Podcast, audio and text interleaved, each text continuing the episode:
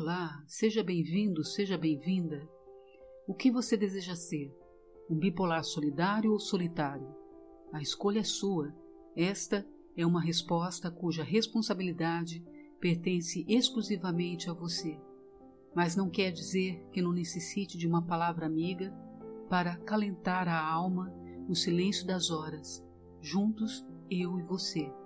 Estas são as minhas intenções com esse podcast tratar temas para refletirmos sobre a bipolaridade, o que é ser um bipolar, tipos de bipolaridade, sobre como melhorar a saúde do bipolar, alimentação, terapias alternativas, a respeito do desenvolvimento pessoal, a fim de oferecer uma perspectiva positiva da vida, como libertar-se de pensamentos negativos para alcançar o seu máximo potencial e etc Espero que esses assuntos interessantes e atualizados possam levá-lo a refletir e a conviver melhor com a nossa doença. Sim, a nossa, pois também faço parte da estatística que confirma que sofro do transtorno bipolar, assim como você. Comprovado por atestado médico desde 2008, mas com indícios já em 2003. Naquela época, fui diagnosticada com depressão apenas são exatamente 17 anos, dos quais 12 de tratamento intensivo com medicamentos diversificados, contínuos, que se estende até agora, com variações de humor constantes, essencialmente depressivo, de tamanha intensidade que não desejo sair de casa ou conversar com as pessoas a ponto de não atender a porta ou o telefone quando tocava. Hoje, ainda estou me tratando com o psiquiatra acompanhado do psicólogo mas leva tempo. Nada é do dia para a noite. São pequenos passos, pequenas conquistas. Você que estiver me ouvindo, com certeza vai se identificar com algo que eu disse até agora. Posso compreender como se sente diante da vida, de situações de estresse, relacionamentos afetivos e da importância da família, amigos na recuperação. Então, Aproveita a oportunidade para convidar familiares, maridos, esposas, namorados, amigos que desejam compreender melhor essa doença. Dessa forma, auxiliar aquele que precisa de seu amor e atenção. Não de julgamentos premeditados. Ao ouvir o podcast, saiba que um bipolar não está numa condição de inércia muitas vezes sem autocontrole por si só. Há motivos para que isso aconteça. Por isso, Espero que possamos estar juntos nessa jornada, companheiros de viagem. Peço a permissão para que possa chamá-lo assim, companheiro, companheira de viagem. E como companheiro e companheira de viagem, deixe-me apresentar. Um prazer estar com você neste especial episódio de apresentação pessoal do podcast Bipolar Solidário ou Solitário. A escolha é sua. Meu nome é Patrícia Santos 54 anos, 1,70m, 76 quilos, cabelos longos, olhos castanhos. Nascida em novembro, sou do signo de fogo, sagitariana pura, que não gosta de injustiças e procura reivindicar os seus direitos, quando não são respeitados. E olha que esses momentos foram muitos. Quando se trata de uma pessoa que apresenta uma doença mental, parece que acabamos por atrair situações incomuns e totalmente desagradáveis para conviver. E isso exige muita energia para quem já não possui nenhuma, condição comum para o bipolar que cotidianamente se apresenta cansado, com pouca disposição para a realização dos trabalhos, ou quando a uma certa altura do dia já se vê totalmente esgotado. É difícil explicar para quem não conhece a doença de que não se trata de falta de vontade. Como eu havia dito, Justiça e luta são lemas que sempre fizeram parte de minha vida, desde muito cedo. Se não fosse a justiça divina, eu não estaria aqui hoje, realizando esse sonho de solidarizar-me com vocês a minha luta diária com a bipolaridade. Cansei de estar sozinho ao longo desse caminho, e foi muito, mas muito longo mesmo, até chegar aqui.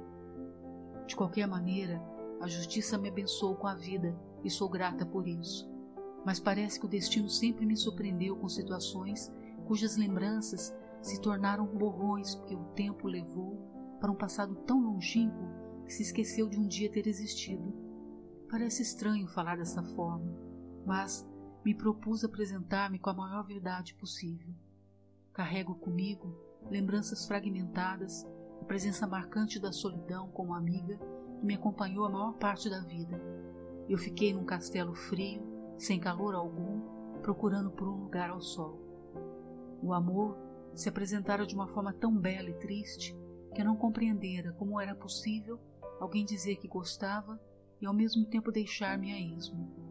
Com o coração ainda puro, não tinha a malícia de ler nas entrelinhas que nem sempre o que as pessoas falam são o que na verdade elas sentem. A fim de encontrar um sentido para a vida, desejei deixar para trás obscuras lembranças e seguir adiante, e esquecer a tentativa de suicídio. E diante dessa terrível e inesquecível constatação da falta de amor que tinha por mim mesma, procurei encontrar caminhos para um novo recomeço. Só que a minha esperança, que ainda trazia no peito, se deparou com uma quantidade enorme de dificuldades na vida, na relação com as pessoas, que me deixaram totalmente descrente de um futuro melhor.